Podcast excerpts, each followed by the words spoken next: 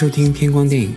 我是肖恩。每期节目会邀请一位朋友一起聊聊有关电影的各种话题。这个播客会有许多不同的栏目，我在这里简单介绍一下，也会让你对未来可能涉及到的话题有所了解。两面派会是我与嘉宾就同一部电影持相反的评价展开辩论。大立交则是有关影视产业的话题。彩虹屁栏目会推荐 LGBTQ 或者非主流以及口味奇特的电影。爆米花栏目会聊聊最近国内院线能看到的电影。电视机则会谈谈我们喜欢的电视剧。欢迎你通过各种方式跟我交流。本期节目现在开始。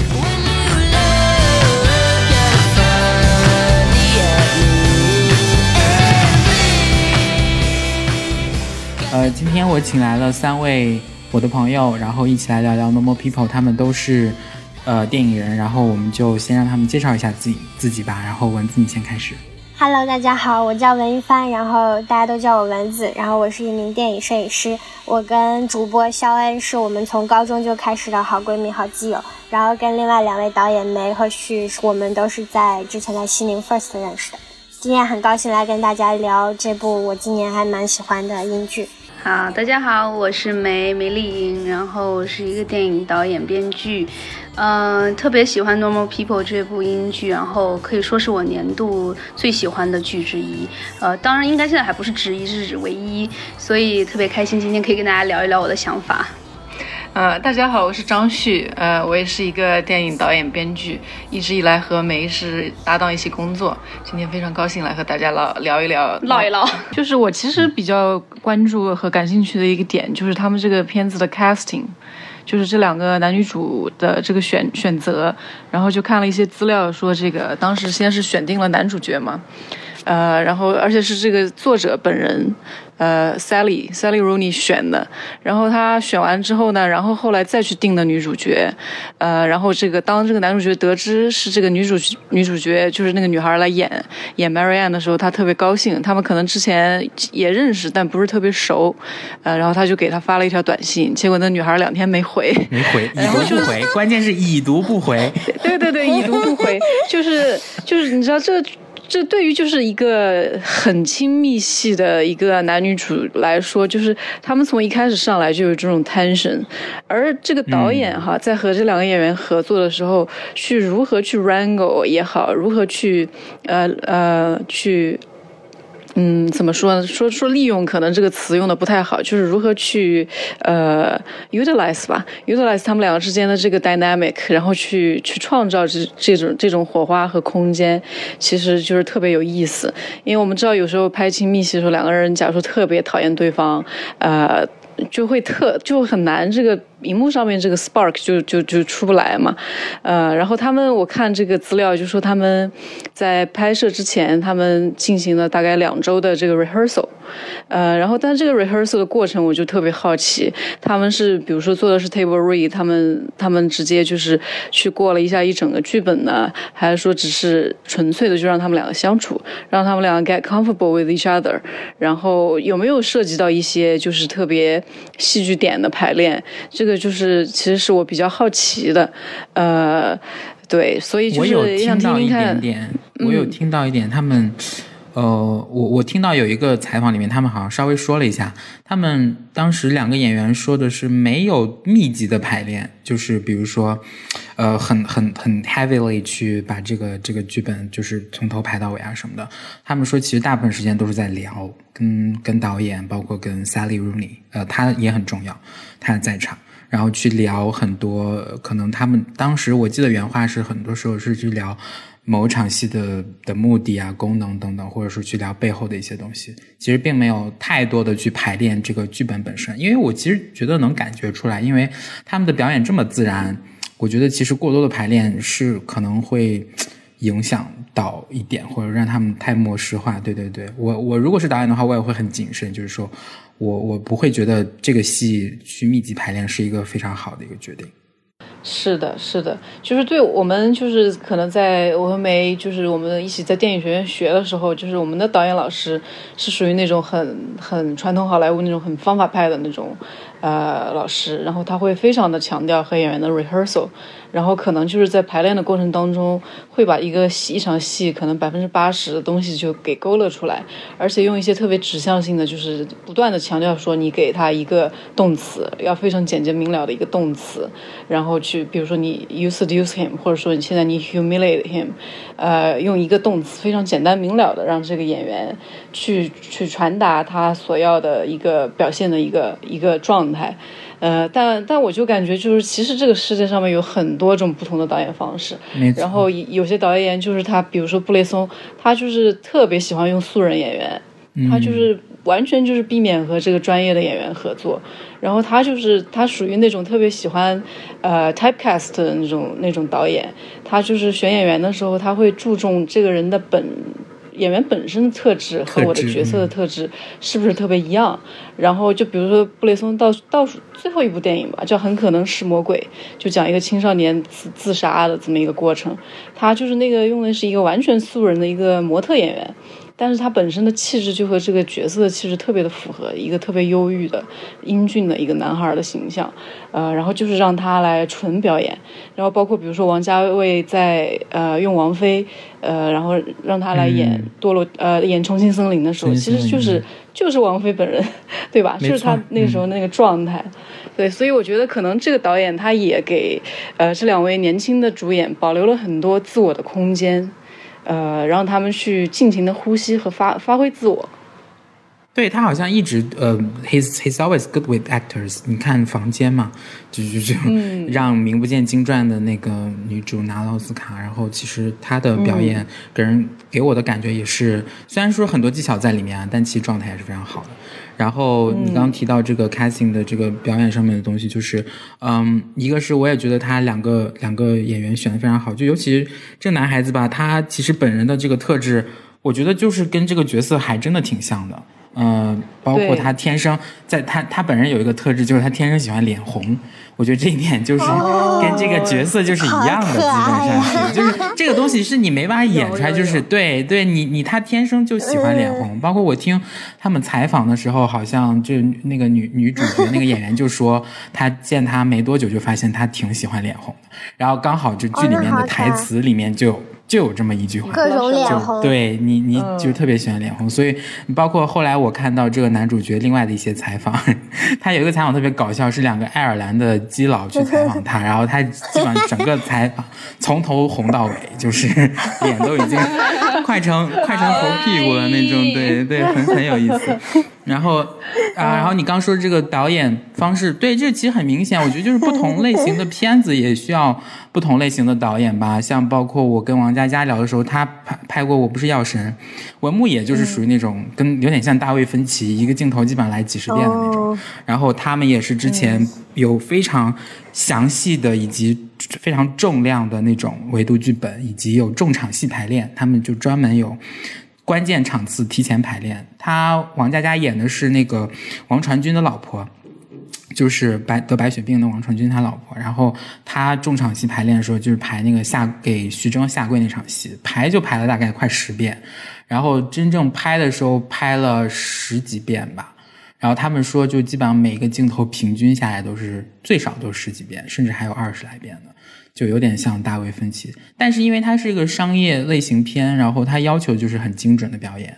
它不是说你在现场的，因为它就是要求就跟剧本的，就是对于剧本的忠实度要比较高，然后再加上它本身的制作规模比较大，它的就是可能在拍摄的方式上面也需要注重效率啊怎么样的，所以说它的排练会比较重，现场拍的次数也会比较多，所以这就是一个比较明显的这种。呃，可能比较偏向好莱坞式的这种导演的方式，跟相对自由一点的导演方式。当然，我我我觉得我们在座各位可能都比较想要自由一点吧，因为我 我有个导演朋友，他就是说他的梦想就是说想跟演员一起去创作一个电影，就是属于那种没啥剧本，或者说剧本比较呃，比较比较散，然后是一个指导性的，就有点像王家卫那样的。所以你去看，就是王家卫里面的演员的他那个状态，就跟一般的这种好莱坞类型片演员的状态就是是不一样的，呈现出截然两种的一种状态在这里面。嗯，对，其实我觉得在选演员上，其实我觉得我跟张旭也是类似的情况，就是，嗯，其实挺比较注重感觉，这个东西很悬。我记得特别清楚，我也跟我也跟其他朋友聊过，就是说我我曾经有拍一个片子，然后当时很苦于都找不到那个女主角。就是非常难找，当然就是找不到。但是有那天我就去办 audition 的时候，我就记得就是我当时有一段中间是空了，没有人来了，然后我就出去可能要看一下我的那个外面的东西有没有收好，然后我就准备走了。然后我走到走廊的时候，我就看见走廊尽头来了一个女的，然后就是因为是个白人女孩嘛，大概二十多岁，一头黑色短发，然后我根本看不清她的脸，我就记得她走过来的那个样子，就是那个那个那个那个形态的时候，我就心想：天呐，这不是我那个女主角吗？就是我还看不清他的脸，你知道吗？就是很奇怪。然后他坐下来之后，就是，嗯，她跟我接近我，然后开始跟我聊，然后开始试镜，然后念台词。他只不过是一步一步的更加走进那个角色而已，没有任何就是有那个就是不可嗯就是不可以的空间，就是很确定就是他。包括我这次在西宁拍的这个片子也是。就是我们也是女主角，花了很久很久很久时间找，就一直找不到合适的。然后结果后来我看我朋友的那个短片里面有她，然后有有我这个女主角嘛，然后我就说哇这个好不错，我说那能不能推荐一下？选的很好。对，他就说那你能那他说那跟你联系，然后我们就当天视频就是聊一下嘛。就视频聊的时候，我觉得已经天呐，就已经可以定了。就那天聊完就是还没有，我都没有再考虑其他任何可能性了。就聊完的当下，我没有说哦，挂完电话以后再说，那我们就定吧。而是我聊的时候聊完了，我就说那我们就定吧。这个东西就很奇怪，就是他他他就是说，嗯，就是这个当然是导演有很多不同的风格和方法了。就是我觉得对我对我们来讲，我我跟旭都还属于那种比较看感觉的，以这个他这个感觉跟这对感觉跟这个角色是吻合的时候，其实甚至于有的时候外貌都不太是完全吻合我的想象。你知道吧？它是其实是一种气质和状态和感觉，它是准确的。嗯。然后通常你感觉对了以后，你再去跟他聊，你就会发现他的那个气质和感觉，其实就是跟那个那个那个演员，那跟那个那个角色是吻合的时候，他的理解也是正确的。就很奇怪，就可能是这这可能是。对对对，这可能就叫 typecast 吧，或者怎么样，嗯，然后布列松也是，确实是布列松有一个很奇奇怪的这种习惯，他不不叫演员叫演员，他他觉得演员是是 theater 是戏剧当中的这个习惯，他都把他的演员叫模特。叫 models 他的意思就是这些人只是 model，就是只是就是我他们只不过是在我这个里面去做一些特定的动作或做一些特定的这个行为和反应，他们并不是在演什么东西，他们就是他们，他们只不过是在我这里面站站位，在我的镜头里站站位而已。非常有意思的 perspective。对他。就所以我觉得大家虽然我觉得能从他的片子看出来，嗯，能能能能感觉到哈，能感觉到，能感觉到，能感觉到，嗯对，就是有有点感觉在走过场，有时候感觉，对，就感觉只是在走走过来走过去。他很多时候 他的那个他他电影的片子的我印象当然不是不是特别深，因为上学时候看，但是我觉得他那个构图很多时候很有剧场感，我是这样觉得。对，他是油画出身的导演，嗯，怪不得，嗯。嗯，对，但是他自己本人又特别讨厌戏剧，所以我就感觉他整个人很纠结。对，他一直他一直在强调 电影不是戏剧，戏剧是就是是旧传统，是那种恶习，是旧时代的恶习，我们要破除它，我们要建立新的。但是我感觉他个人本人又并不能完全就是去摆脱那个东西对他的影响。脱离戏剧，对，对他又不能完全脱离戏剧，但他但是他嘴巴上一直在讲我们要脱离戏剧，我们要再脱离戏剧，就很搞笑。嗯，布列松是我不太能够完全 get 到的一个导演，对，是我实话说啊，就是布列松，我不是能够完全 get 到，但是他的某些特点我是可以 identify 的。哎，这个男主真的选的好好，我想知道男主他是素人吗？因为我觉得男主真的很 性感，虽然他不是很帅，但是我不知道是角色赋予他的还是怎么，因为我真的觉得男主很性感，就是我也觉得。就我完全对他无感啊真的吗？就我觉得我就觉得他就对我来说就像一个 piece of meat oh my god 不要这样不要这样各位姐妹。妹，不要救样 男主九呃九六年生人，然后那个本科是 本科是圣三一学院，哎呦星座还真没注意，本科是哦，圣三一学所以他院，本身也是圣三一的。他是圣三一的，圣三一学院表演系毕业的。然后呢，一毕业就是属于他，就属于他们就毕业生里面就是特别优秀的，所以一毕业就立刻呃在爱尔兰去出演了特别主流的大制作的话剧，像他演过呃《了不起的盖茨比》里面的主角啊什么的。然后他就其实毕业两三年之后一直在演话剧，然后就呃这个 casting director。给这个戏找人的时候就看上他了，然后就让他过来试镜，所以这是他第一次去演影视的表演，但是你就完全感觉不到这他妈是个剧场感觉像一张白纸，就感觉他整个人都像一张白纸。对然后而且他是科班出身的，但是我觉得他完全没让我看到任何，就基本没有什么表演的痕迹，对，完全不像是科班出身，就特别自然。再加上他也确实运气好，第一部电视剧就能碰到一个这么适合自己的一个角色，他的那种性感真的是真的不是外貌带给他的，是他是是除了外貌之外的东西，他的他的气质，他的 甚至是你真的很姿态迷恋。他的 sensibility，对，当然身材也算是一部分。他对他本人跟角色相似度也很高。他之前就是玩这个橄榄球的，他在高中的时候、就是对他，而且水平挺高的。他小腿当时很粗，对他当时应该是都还在就是在当职业运动员跟去学表演之间犹豫了一下，然后他最后是选择去学表演，然后。关键是对于他来讲，学表演也是一个挺挺不是特别就是主流的一个选择吧。然后他的当时的一些朋友也或者高中同学也觉得挺惊讶的。他在学表演的第一年还在打这个橄榄球，但是后来因为时间的关系就就完全放弃掉了，就现在也不打了。对，这样子。但他当时是小有名气的一个运动员，在他们那个橄榄球运动界这样子。然后顺便说一下女主吧，顺带的啊，女主是九八年生人，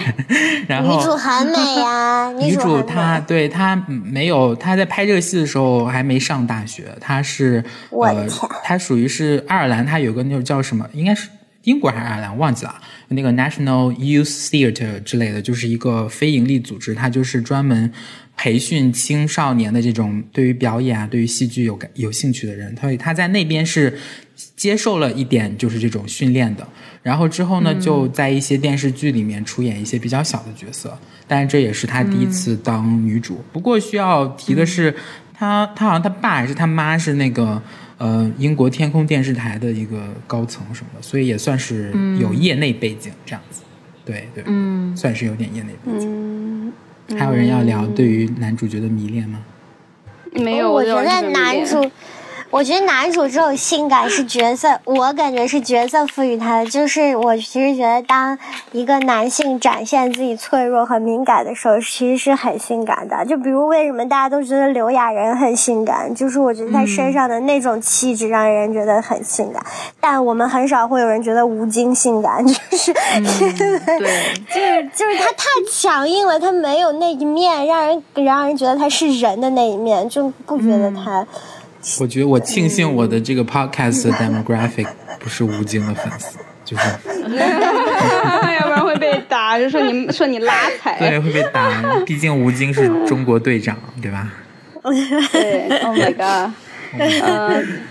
对我我觉得刘亚仁也很性感了，但是我觉得刘亚仁性感其实也一个跟他的 sensibilities 也有关系，但另外一个嗯就是我觉得还是跟那个男主很不一样了。我觉得就是他还是很坚毅的，你能感觉到他的核心，他的 core 是很嗯强大的，就是他很坚毅。对对然后，但是这个，但是这个男主身上确实有那种真实的人类的那种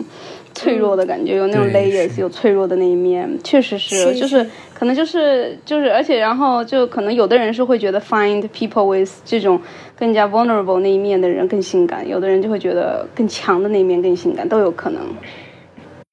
但需要提到一个，就我觉得挺遗憾的，就是艾美奖，艾美奖其实快快颁了，应该后天吧。然后这个男主是提名了限定剧类的最佳男主角，但是很不幸的是女孩子没有被提名，然后这个剧也没被提名，但是导演应该是有提名奖，对，就还蛮。就是就哎，美国人嘛，就是你知道，就是他们的口味比较奇葩。像今年其实艾美奖前几天稍微关注了一下，今年的提名就挺奇怪的，有一个新剧叫《Mandalorian》，就是那个曼达洛人，他都提名了 Best Drama，这很多美国的业内人士也对此表示不太能够理解，也是就大家分析来分析去，也觉得还是那个曝光度的一个问题，因为这个就剧是很火，很多人都看过，但是有一些像《Normal People》这种相对比较小众的一个剧，就是看的人也不多，所以他这个剧是没拿到提名。的。所以，但是，但我觉得男主的希望还是挺大，因为他确实这个表演还是真的是太出挑了，很出色。对，真的是很出色。但就是可能大家会觉得这种这种剧讲人或者说讲感情这种，他但可能很多人会觉得格局很小。就是我觉得很多影评人喜欢用的一句话就是格局太小之类的。但对于我来说，它就是我的人生 哎，这你格局能大到哪里去？就是我觉得这个时候就是有些人会这么觉得。嗯，我觉得这一点，我觉得有时候，哎，当然这也不可能避免，每个人都会有自己的一个角度，或者说自己的一个所谓的偏见。那对我来说，当然我自己对他的情感很重的原因，也是因为我觉得这是我看到的第一个真的花这么大篇幅去讲我的同龄人的故事，我们所经历的。生活当中的各种各样的矛盾啊、困境等等的一些东西，包括像这种，因为我我我其实跟男女主，包括前一段时间去回顾 Francis Ha 那部电影，其实这些角色的都有相通性，都是我们就他都是从小地方走到大城市，然后去像纽约啊、北京或者甚至是都柏林这样的这种所谓的大城市作为一个代表啊，去嗯在当中寻找自我的一个故事，所以我觉得其实都很有代入感。因为包括像你们几个现在都在北京，我虽然不在北京，但我之前也去过，在待过那段在那那里待过很长时间。这种东西是我们好像经历了这个人生当中的这个阶段的人都能够体会到的一些东西，所以我觉得非常的嗯非常的让我有代入感，然后能够让我看到自己，然后能让我思考很多的东西。是的，对标一下，我们国内有这样的吗？好那我没有？应该是没有吧？剧首先我觉得包括电影都很少哎。呃电影我觉得也很少，也没有嗯，电影好像也很少，因为就感觉就嗯，我自己就觉得就是我们在国内的荧屏和荧幕上面是看不到我们这一波人的。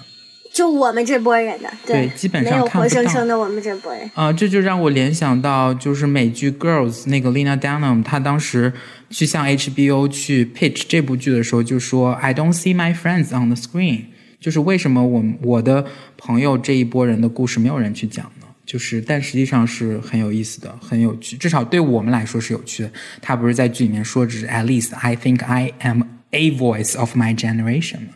所以我觉得嗯这个其实说实话，我也是一直在思考的这个问题。对我可能也需要我们做点啥。其实我我有在，我有在暗搓搓的写，但是已经卡了很久了。就我也是想写一个以我们的生活为为蓝本的一个东西。然后国内整体首先。当代题材的剧，或者说都市生活，都没有或者说就就很少了。像偶偶尔有一些，比如什么《三十而已》，不知道你们看了没？我是我是没看啊，我不不知道该怎么说。我也并没有。是对应该没我看看，我觉得没兴趣了。对啊，就是没有兴趣，因为就觉得离自己很远，就是什么什么顺呃上海阔太那种，我再就是《欢乐颂》呗，《欢乐颂》挺火的，也没看。我好像有一些朋友也比较喜欢，就是几个女性，当然她们的职业什么的。但是我觉得这种国内电视剧，包括像《欢乐颂》，我是看过一点点，我觉得它的就是还是一个 dramatize 的一个东西，跟是真实生活也是挺远的。因为里面的说实话，一开始的角色设置都比较 stereotypical，然后对完全 stereotype 明目张胆的在利用那些角色的设置去制造一些戏剧冲突，然后剧情的走向也比较符合 melodrama 的那些东西，所以说，嗯，好像跟真实的东西离的是是有点距离。再还有一类，那就是《小时代》那样的所谓的 cult 的一些东西，那我们就嗯不放，本来也也不觉得它是对，也本来也不觉得它是现实主义题材的一些东西，对，所以我觉得。嗯就我们要不是乡村的，要么就是古代的，要么就是民国的，就是很有很少那种能把当代都市的那种讲的特别好的。就我之前看那个日本电影，有一个日本电影叫《你的鸟儿会唱歌》，然后我当时看完我就觉得很遗憾的，就是那种那个里面那个青年人的，就是每天有点不知道要干嘛，然后然后又去呃蹦迪到清晨，然后嗯、就是去便利店半夜去便利店这种状态，我就觉得这种事情每天都发生在我和我的朋友身上，可是我们。我们完全没有人，包括我们自己，可能都很少会讲这样的故事。但是他那种状态，我就觉得描述的特别好，就是我是他可能都前阵子无关爱我的一情。个，我是前阵子我的一个导演朋友给我推荐了那个《你的鸟儿会唱歌》，我看了，但是那个真的有点夸张哎，那个夸张的点就在于它真的是完全没有故事，对，就没有故事，一点但是点故很多人事都没有。，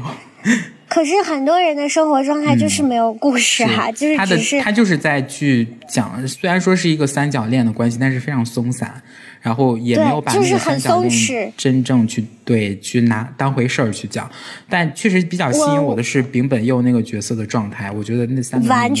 对我是最最被他的状态所吸引的。当然，那个女生是一个比较典型的所谓的文艺片当中的女主，有点神秘，有点若即若离的感觉。另外那个男生好像没什么存在感。就扯稍微扯一下，扯到这边来了。对，就是其实对你说的是挺有道理的。但是我 I have to put on my producer's hat，就是这样的东西到底在国内是有市场吗？就我不禁要去问这样的一个问题，是有，但是我们毕竟是很少数的一部分人，尤其是。我们又几乎只活在一线城市当中，所以说可能真正就是会对这个东西真的也特别感兴趣的人真的很少，我觉得很遗憾。但是是是这样吗？我想问问几位的看法。我觉得也未必，就是首先你看《Normal People》这个剧哈，它在中国就是 surprisingly 很多零零后特别喜欢，就是淘宝还有一些 Normal People，对对对，淘宝还出了什么就是 Normal People 同款，真假的？我还真不，我还真不认识一个零零后看过这个剧的。我现在就聊的都跟我都是九零后或者说是八零后边的那些。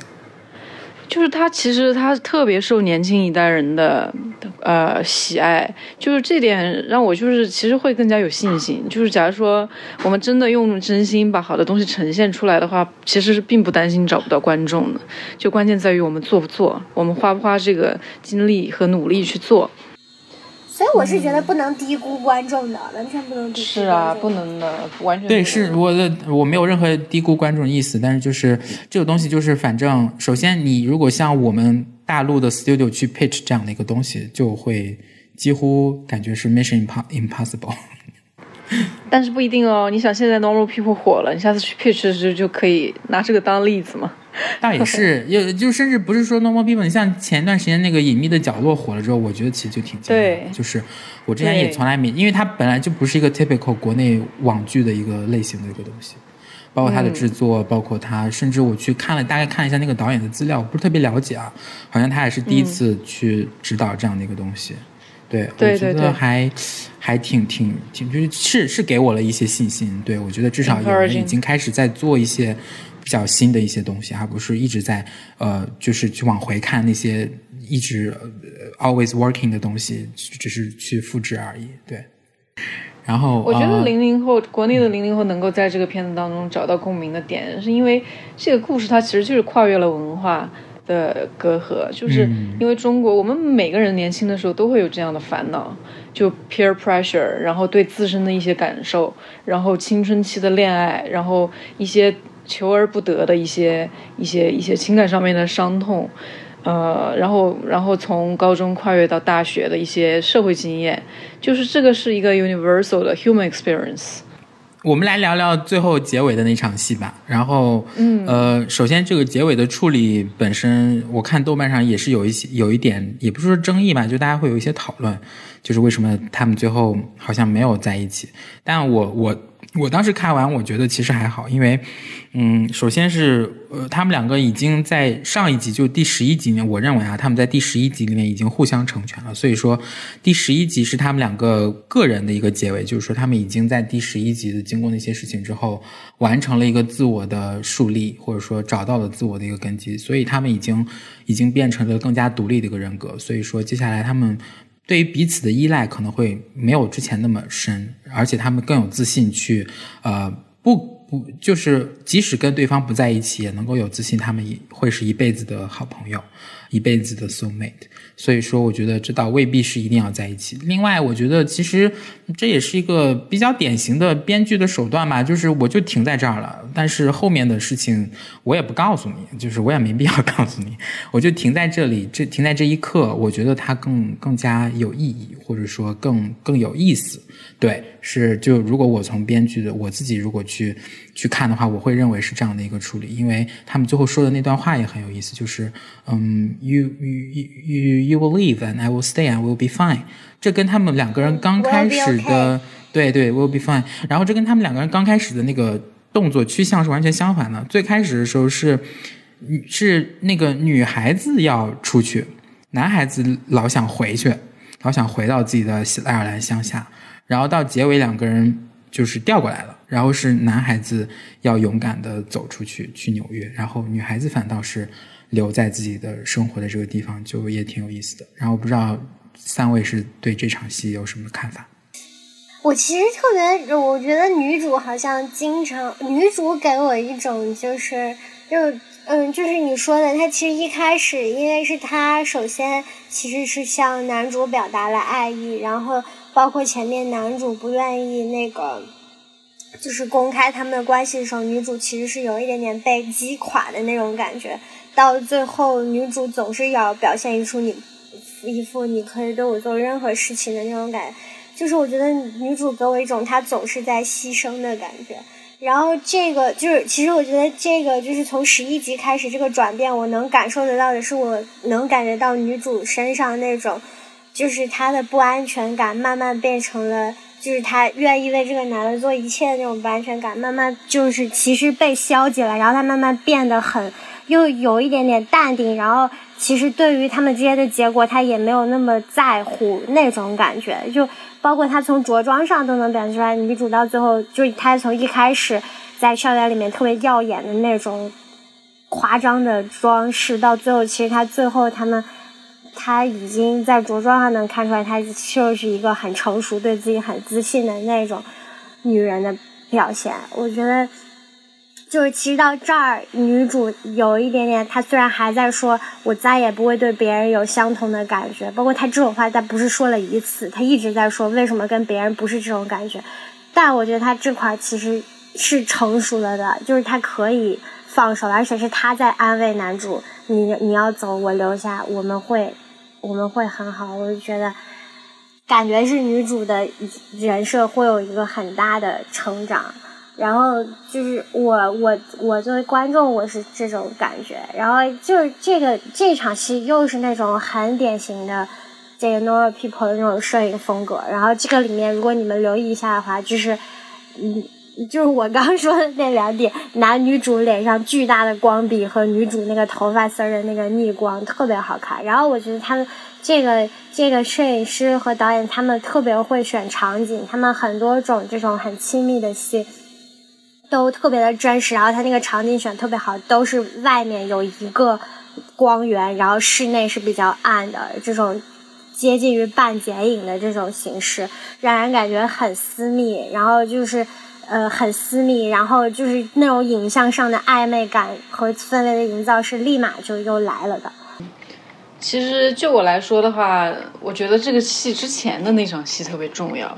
呃，就是他们在酒吧里面，然后这是第一次康纳能够很 comfortable 把这个 Marianne 带到众人的面前。去去承认他们俩的关系，就是对我来说，这个地方其实就已经有一个在他们这个 relationship 上的上面的之间的一个 closure 了。嗯，呃，这是一种他们距离一直以来在 struggle 的这个心理上面的创伤的一个 closure。所以到后面他们到底这个 physically 是在一起还是分开，其实反而并没有那么重要。而且就是说我其实，在看整个剧的时候，一直就这么精彩，我就一直在想，哇，你前面这个标准 set 这么高。你这个结局为什么想让大众对让大家能够心满意足的去这个关上这个这个屏幕，然后就是有一种很回味的感觉。所以最后看到这个结局的时候，我觉得就是刚才没用的一个词，就是 surprisingly reasonable，就是觉得啊，就是很很 make sense。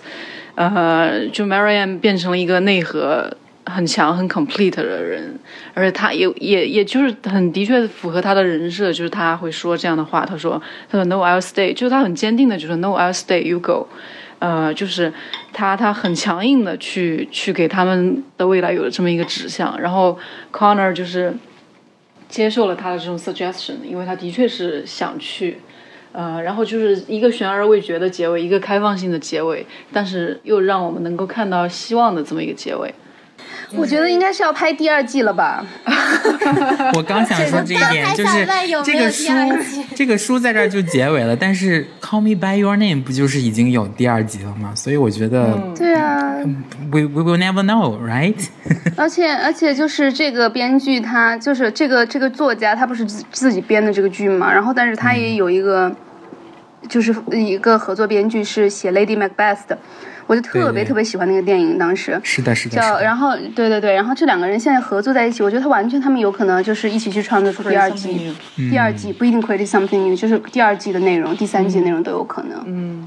因为很明显他俩的故事没有结束，嗯，只是 on going on and on，因为就像之前 Marianne 出国一样，现在他出国了，换他出国而已。嗯，就没有觉得是个结束。对我来说，就是他们的 story hasn't ended yet。我倒觉得他们不会再写第二季了。你你就是一个悲剧向的呗，呃，这我不认为这是个悲剧，我觉得这个停在这边恰到好处。就我觉得有种，我觉得有种遗憾感，我总觉得就是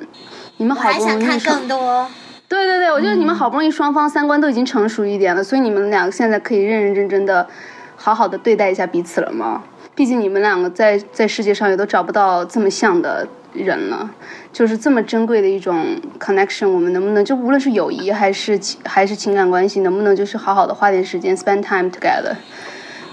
但是好像又很没有办法想象这两个人每天嘻嘻哈哈、柴米油盐那种正常小情侣的日子，就感觉好像他俩不 struggle，就这两个人的关系不完整那种。就如果第二季，然后他们。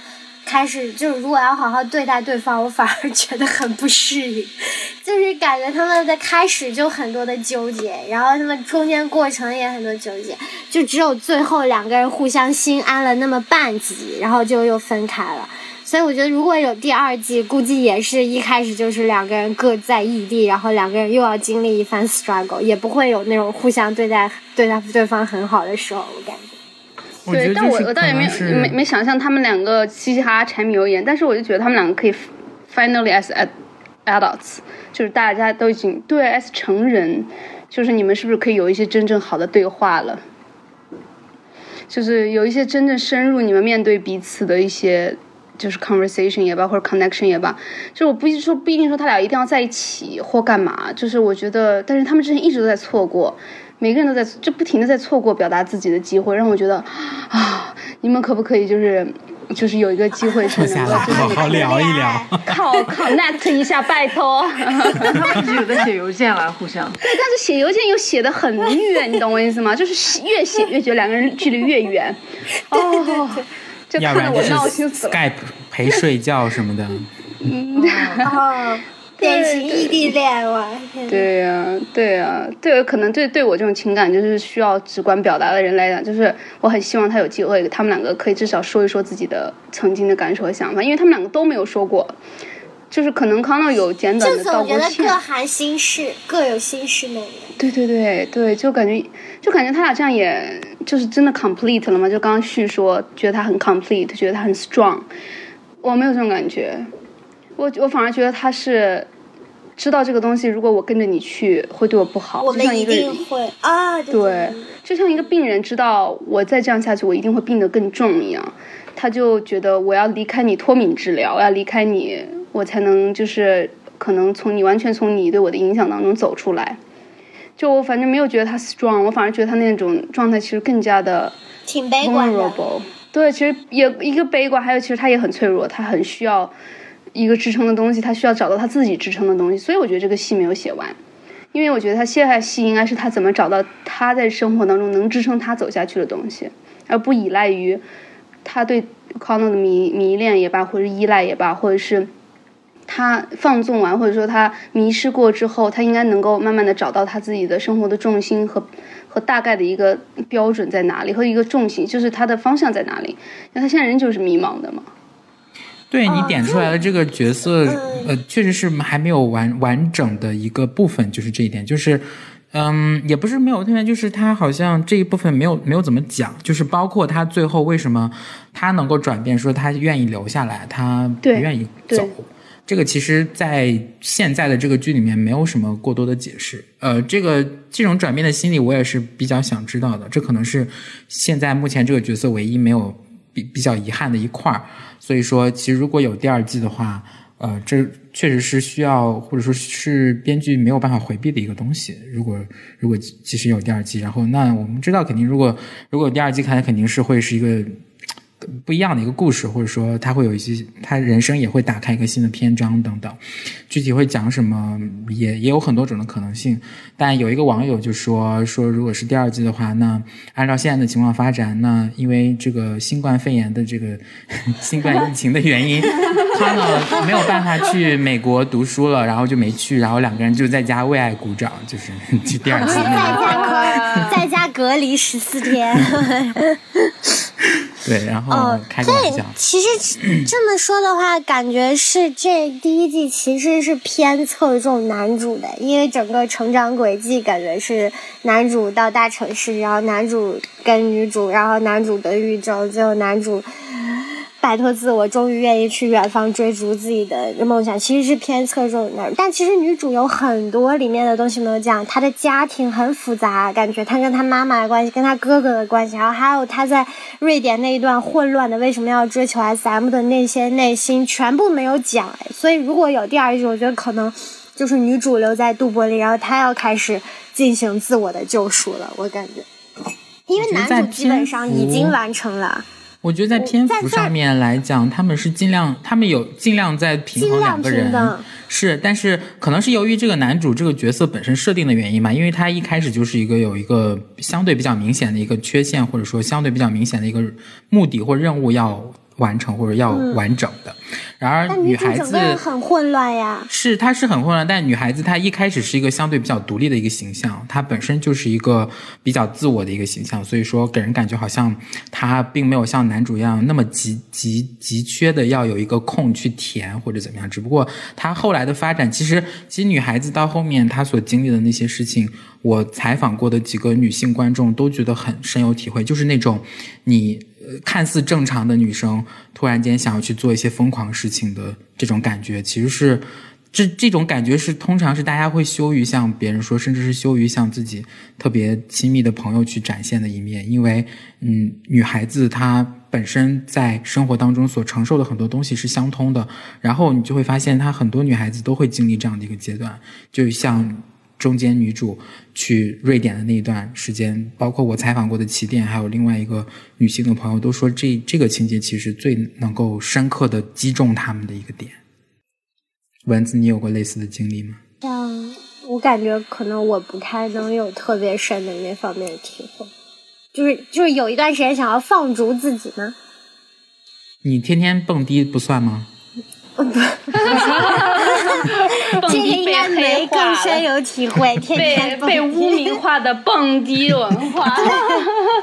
为什么？就蹦迪就是自我放逐。我那天跟他们说，我说蹦迪就是有氧运动，好吗？只不过说，只不过说场地，只不过说场地稍微黑了一点，灯打开，大家就是健身操，完全很健康，好吧？完全很健康。大家喝点酒，蹦蹦哒哒，出一身汗，回家睡觉多好呀！上身轻了两斤，有氧运动。上身欠两斤，去水肿，效果不要太好。其实，其实，其实，其实，我觉得自我放逐有很多定义了。然后就是看你是一个，你是在 self exploration 还是在 self destruction，对吧？你是在探索自我的一个自我放逐。我觉得这个是一个，就是说 you need to know the limits of yourself。你想知道你自己的边境边界在哪，还是说你根本有没有任何边界？我觉得这是一个很好的事情，就是人生是短暂，你必须要知道自己的。就是有一些可能性在哪里，但是如果是完全一种 self destruction 的一种自我放逐，就是你比如，对吧？比如说一些不良的习惯，比如说吸毒啊，或者是一些东西，你明明知道它是 toxic 的话，那你还在不停的去做这件事情，其实你是在伤害自己嘛？你也并没有，就是这这也没有什么好探索的，你你你你对吧？你你大概已经知道了，你做这个事情就是这样的一个结果，但是你就不停的拿这个东西去逃避和麻痹自己，但所以我觉得就是。Marianne 的这个经历就特别有意思，Marianne 的经历就更像是一个表面上他在 self explore，然后但事实上他在 self destruct。嗯，但就好在表面上他好某一某一个点，他意识到了这一点，他对他离开那个摄影棚的时候，我就觉得他意识到了。他一离开摄影棚的意思，他就觉得我根本就没有在 explore myself，就是他前面就感觉好像他在尝试一些更加前卫、大胆的一些一些体验，但是到那个点，他就发现他只不过是因为他在亲密关系当个东西还中遗留了这是没有。办法满足他，就是感觉对这个东西还是没有给他答案。对，也对，就是他很痛苦，因为他不被爱。She feels she, she feels that she cannot be loved。所以一个人，当你完全没有办法觉得自己是可以被爱的时候，你会觉得那我也不要爱我自己了。那我我有什么可 self love 的点呢？没有人爱我，他妈妈也不爱他，他爸爸是 absent，他哥哥是恨他的，他喜欢的这个人，他爱的这个人，从来都不肯承认他对他有过动过感情。那他是就是一个没有人爱的人呢。那既然感觉不到爱的话，他很容易在痛苦当中去寻找存在感。为什么很多人就是在这种过程当中会去寻找疼痛感，或者是 self destruct 呢？是因为他只有在这个过程当中，他才能体会到我还活着。对，他的感知能力，因为没有缺乏缺乏一个安全感和一个基础的这种爱的这种安全的一个支撑，他只能通过一个疼痛也罢，或者自我刺激也罢，去证明哦，我还活着，我还呼吸着，我还有存在的意义。所以，所以，所以，我觉得就是这一块，我觉得作为剧来讲，它确实就像文字说的，它还没有表达的很清楚。这对我们并没有走入他的内心去看这一面，我们只是看到他哦，他的 actions 就是感觉离他很远。She did this and she did that and she did that，就好像有的很多时候镜头都感觉有点像 surveillance camera，就感觉像街上的监视镜头一样，只是看着他做了这个，做了那个，做了这个，做了那个。但是至于他怎么感觉的，我们就是明显觉得就是我们跟他之间是隔着一层的。那你觉得原著给你提供答案了吗？我觉得原著里面其实比这个要更加清晰，因为他原著里面有很多他的自我的一个、一个一个一个思考的一个过程，他内心的描述的很多过程。对他的这个家原生家庭的刻画也更加的多，对有助于我们理解这个人物。就他爸爸其实十三岁的时候，他爸爸就去世了，父母都是律师，然后包括对他哥哥的描描绘，就是他哥哥其实是一个特别胆小的人，就是这个剧当中就拍那场戏，那场戏就是他不是鼻梁断了嘛，然后 Connell 去去那个家里面去跟他哥哥说，你要是再对对对，是当时他那个原著里面，他哥的反应就是哭哭哭痛哭流涕，就是那种特别可 pathetic 的一个形象，然后还喊妈妈，但妈妈并不下来。就他其实是一个骨子里面特别弱的人，在外面可能就不断的去 please 别人，然后在家里面就是窝里横那种。嗯，他就典型的那种 big bully，你知道吗？就是在家的 big bully，然后 he doesn't know what to do，然后他也 never grow up，never grown up，因为他不需要长大，他就是他他的成他的感受就是完全不需要成熟的，因为他不成熟，他的他是没有代价的。对，嗯，所以我不知道导演就我感我的感觉就是就是包括梅说的那个疏离感，其实这个疏离感主要是 Marianne 给我的感觉，就是其实我我作为观众，我其实感觉跟男主的关系会更近，即使我一个女性，但是这个疏离感完全是 Marian 这个角色的。首先我在瑞典我就不懂，我就看到他做那些事情，我很心疼，我很想靠近他，但是他还是让我感觉我没有办法靠近这个角色，就像男主也感觉我我想爱他，但是好像还感觉我没有办法爱他那种感觉。就其实我不知道 Marianne 这个角色塑造就是这种给人疏离感的这种感觉吗？还是说他其实有意在这里留了一个伏笔，我们可能在以后的故事才能更加感知到 Marianne？我觉得有可能呢，我其实是有觉得在偏重男主写的，嗯，对对对。嗯，有在偏重他写。就是我的感觉是我很想了解这个女孩，但是我看完我也不了解这个女孩，嗯，她是块硬骨头，她是一个砍不动。创伤很深的一块硬骨头。嗯，对，是，嗯，这有可能是某种 stereotype 嘛？因为好像我们看到很多剧中的女性角色，好像故意会把她刻画的相对比较。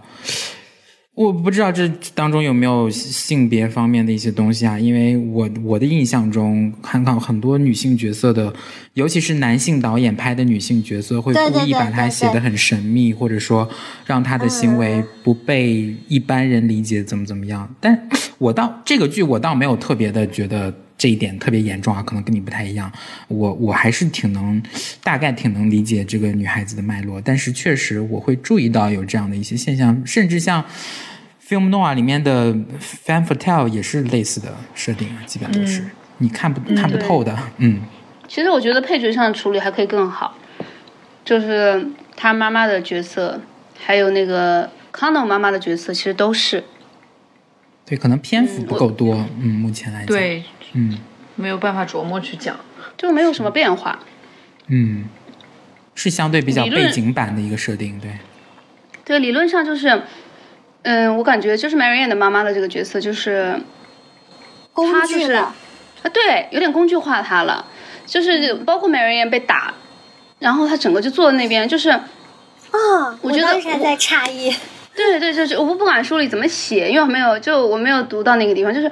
你就不管怎么写，你你你你你你应该在在影视的处理上，我觉得他的他内心也许我，也许他表面没做任何事，但我觉得他内心一定是有震动的。嗯对，得他内给个心解释吧，对吧？对对对，他内心一定有一些有一些震动的点，然后包括 Connell，就是他妈妈很反感他，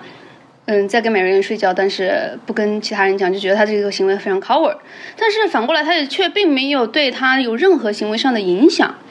就是他并没有对 Connell，就是他像一个真正的妈妈对儿子生气的时候会，就算不会跟你大吵一架，但是也可能会有一些，比如说冷战的行为啊，或者是说在一些特定的时候还是会对你有些不满啊，然后。就这个东西好像就这么轻飘飘的就过去了，好像就也并没有完全没有影响到他们的一个日常生活，就我觉得也不太真实，就是就这块的处理上感觉就是也粗糙了一点。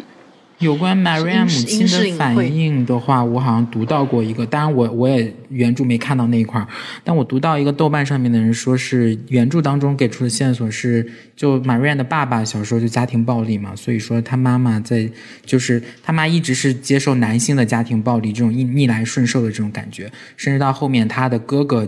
就等于是继承了他父亲的这种男性暴力的一个施暴者的一个角色，所以说他妈在当时是一个懵懵逼的状态，或者是就是不不知道该如何处理，就没有办法利用自己作为母亲的权威去制止这件事情。但是确实剧里面是我当时看完那个情节，我也不太理解，因为他没有给出任何明显的一个解释。一个对，就没有落点嘛，就是你也不需要觉，就是没有落点，情绪没有落点，就这个落不知道落在哪儿好，对，就感觉悬而未决，对，所以我所以我觉得就是说，呃，我们一边就是讨论就是这个剧做的成功的地方，去分析它好的，当然就是它肯定是一个非常就年度的佳作，对吧？就是很少见的佳作，但是同时其实我们也可以看到它有些东西的处理上未必就是。对，这不一定是完全完美的，因为它也因为它这个毕竟就整整体的这个书的描述都很主观，所以它有些地方的处理可能未必很细致。嗯，我觉得就是也是另外也就是篇幅上面的一个限制吧。呃，我觉得如果篇幅更长一些，可能会有更多的空间给这些东西去去进行一个铺排，这样子。对，我觉得他就是，我觉得他的角色如果就是如果总结一下的话，他就是 unloved，and、嗯就是 always being rejected，他就是 constantly being rejected。rejected，对，但是他又看起来好像很受人喜爱，就这个很矛，这个矛盾让他也很难受那种。然后他一旦陷入一段关系当中，又又是那种他最后包括受虐的倾向，也都是他特别强的一种臣服感，想要把自己整个人献给对方的那种，对，有一种渣男。收割机啊，用那种话，我前男友全是渣男，就就有有有一种那个矫枉过正的感觉，就是之前因为被可能一直被拒绝，然后当陷入一段恋情当中之后，又有这种完全臣服于甚至是丢失了自我的这样的一种一种状态在里面，所以说呃还是展现出了他内心当中的某种矛盾和纠结的点。对，我觉得这个地方还是有很多东西可以做的，包括对，就是他在关系当中的有点受虐倾向啊，和他把这种安全感和虐待 abuse 给绑定在一起的这个行为，都还有很多篇幅可以去去表达他的一个变化和转变。对，还有就他其实是一步一步的走向那个最后对 SM 的这个兴趣的嘛，他其实就是在 abusive 的 relationship 里面越走越深，越陷越深，他就把 relationship 的这种满足感，嗯、和亲密感与这种这种 abuse 直接联系在一起了。他觉得这种东西能给他确实的一种存在的意义，这个东西才有存在的意义。因为他跟那个男孩黑人的那个男生就是要分手嘛，之前他们就是很 sweet，然后他就说我我感对啊，他就说我感觉不到任何东西。他说 I can't feel anything，对吧？嗯，他就是 feel 不了任何东西，他就没有办法，他没有 capacity，他没有那个 capacity to normally love anyone anymore，因为他没有 being loved，所以他也感觉不到别人爱他，就算这个人可能是真的爱他，他也感觉不到了。好，今天我们第一期偏光电影 Round Table Discussion 就暂时告一段落，特别谢谢三位，呃，一起过来聊我们都很喜欢的东西，然后希望我们之后还有机会去聊别的。然后再次感谢，然后祝大家生活开心，工作顺利。